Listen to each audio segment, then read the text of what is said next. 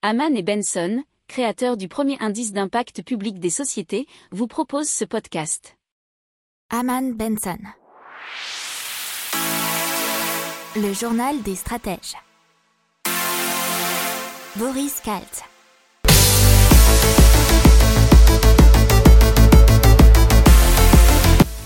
Bonjour à tous et bienvenue dans le journal des stratèges pour une revue de l'actualité écotech et impact du jour.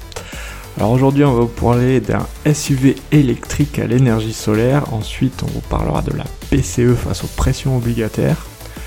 Euh, dans la tech, euh, ça sera la NASA qui investit dans l'agricole, ICO, un fabricant de composants de piles à hydrogène, et ensuite Blue Way, une trottinette des mers. Enfin, dans l'impact, ça sera sur la blockchain et la traçabilité des denrées. Vous écoutez le journal des stratèges numéro 80 et ça commence maintenant. Donc Humble One Motors. Humble One Motors, donc il peut rouler avec de l'énergie solaire. Alors qu'est-ce que c'est? C'est Humble Motors qui a fabriqué la voiture qui s'appelle One, qui est un SUV électrique qui peut fonctionner partiellement avec de l'énergie solaire. Il y a un toit qui est entièrement formé d'un panneau photovoltaïque d'une surface de 7,65 mètres carrés. Il y a aussi d'autres éléments du châssis qui peuvent capturer l'énergie solaire. La voiture, elle peut donc emmagasiner toute la journée de l'énergie qui alimente une batterie, mais une batterie secondaire, ce qui peut donner une autonomie supplémentaire comprise entre 16 et 100 km. On intègre aussi une batterie rechargeable classique euh, qui sera une autonomie de 800 km normalement et un moteur doté d'une puissance de 1020 chevaux. Par contre, elle n'est pas encore commercialisée, mais elle sera mise en production en 2024 pour un lancement commercial en 2025. Donc c'est une boîte américaine. Dans l'économie, euh, c'est Christine Lagarde, la présidente de la Banque Centrale Européenne, qui euh, hier donc mercredi 31 mars a mis au défi les investisseurs de tester la détermination de la Banque centrale européenne face à la forte remontée des coûts d'emprunt sur les marchés obligataires de la zone euro. Elle a ajouté que l'institution disposait d'outils exceptionnels pour répondre. Alors il faut savoir que la BCE s'est engagée au début du mois à accélérer ses achats de titres sur les marchés pour maintenir les rendements sous contrôle, que le rythme de ses achats ait ralenti la semaine dernière. La NASA ne s'occupe donc pas que de l'espace, puisque l'agence spatiale américaine a développé euh, depuis plusieurs années un programme pilote pour l'agriculture qui s'appelle NASA Harvest. Et euh, dernièrement, donc la semaine dernière, euh, ils ont développé un partenariat avec la start-up israélienne CropX. Euh, cette dernière, elle développe des capteurs placés dans le sol et reliés à une plateforme numérique de gestion agricole, pourra désormais être enrichi par des informations et des images captées par les flottes de satellites de la NASA.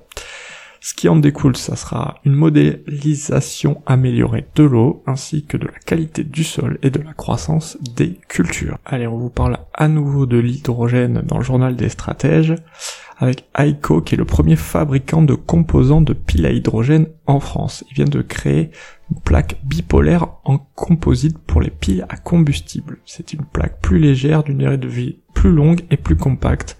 Faut savoir que les plaques représentent 75% du volume de la pile et 40% de son prix. Alors ils sont installés à Toulouse, ils ont un capital de 2 millions d'euros.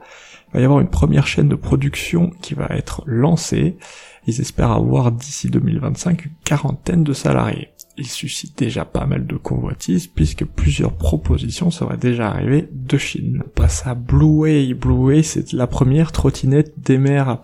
Elle a été conçue par Next Blue Tech, qui est une société française qui est basée à Ambagne. Et ils fabriquent des engins nautiques à propulsion électrique silencieux et sans émission.